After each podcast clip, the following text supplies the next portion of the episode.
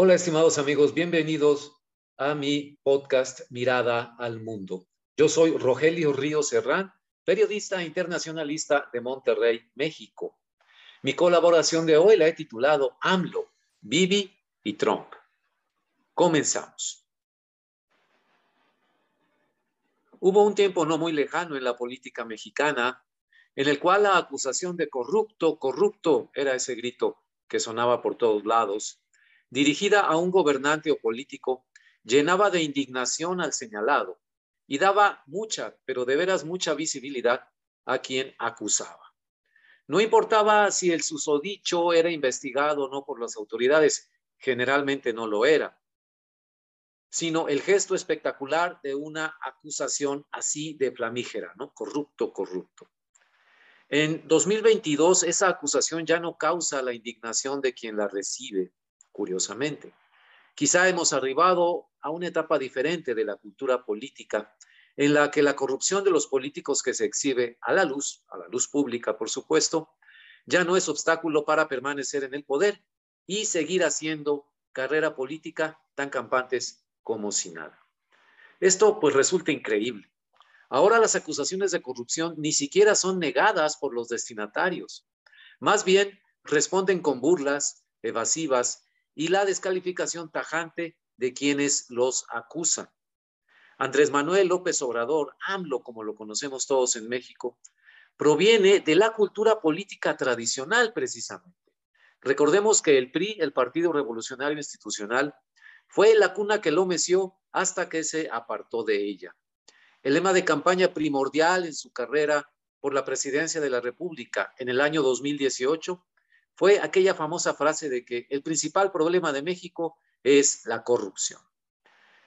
El testimonio público de la periodista Elena Chávez en su libro El Rey del Cash, en donde ella revela la extensa red de financiamiento ilícito a la que recurrió AMLO desde su puesto como jefe de gobierno en la Ciudad de México, allá a principios de este siglo, y posteriormente para sustentar con dinero en efectivo sus tres campañas presidenciales, no llenó de indignación, sino de burla al señalado, al presidente de México, como eje central de la red de dinero ilícito. Ninguno, de veras, ninguno de los señalados en el libro, además de López Obrador, muchos otros eh, personajes cercanos a él, ha negado públicamente lo que ahí se les imputa. Todos ellos partícipes en los mismos delitos. Ninguno, empezando por el mismo rey del cash, el propio López Obrador, ha presentado su renuncia ni se abrieron investigaciones judiciales en torno a sus personas y grado de involucramiento. Nada de eso, amigos, nada de eso sucedió. Solo respondieron con burlas y descalificaciones. ¿A quién creen? A la propia periodista, a Elena. No es únicamente un mal o enfermedad de los mexicanos, estoy hablando en términos políticos. Durante esta misma semana surgieron más ejemplos de la impunidad que da la corrupción a manos llenas y de gran escala, es decir, lo que pudiéramos considerar magnitudes industriales, imagínese usted. El martes 15 de noviembre, por ejemplo, anunció el señor Donald Trump su intención de pelear de nuevo a la candidatura de su partido a la presidencia de Estados Unidos. Dijo Trump públicamente que él era una víctima, así se calificó, víctima de la cacería de brujas en torno suyo.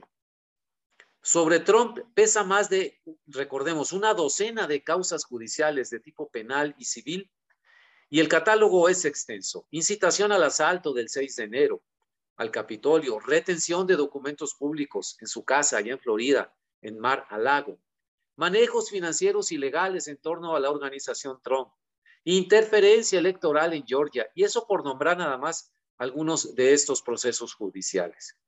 La corrupción ética del señor Donald Trump como servidor público y empresario está a la vista, no solo de ahora, desde hace mucho tiempo, y hasta el momento el señor Trump no ha pisado la cárcel. Al contrario, su carrera política sigue adelante. En cada presentación pública repite que es una víctima del sistema, que hay una cacería de brujas, etcétera, etcétera, etcétera. Por otra parte, fíjese usted, otro caso también reciente. El señor Benjamín Netanyahu, conocido como Bibi Netanyahu, regresó al foro público como primer ministro de Israel al ganar el día primero de noviembre, a inicios de este mes de noviembre del año 2022, las elecciones en Israel apoyado por una coalición de extrema derecha y de facciones de judíos ultraortodoxos. Es el mismo político Netanyahu acusado formalmente de soborno, fraude y abuso de confianza, cuyo juicio empezó en mayo de 2020. Repito los cargos, soborno, fraude y abuso de confianza. Es difícil imaginar, por supuesto, que el señor Bibi Netanyahu no vaya a utilizar su elevado cargo de primer ministro israelita para desestimar los cargos en el juicio. Por supuesto que lo hará. Ya desde ahora acusa a sus adversarios políticos de lanzar acusaciones falsas en su contra para acabarlo en el terreno político. Sí, en efecto, suena como AMLO y como Trump.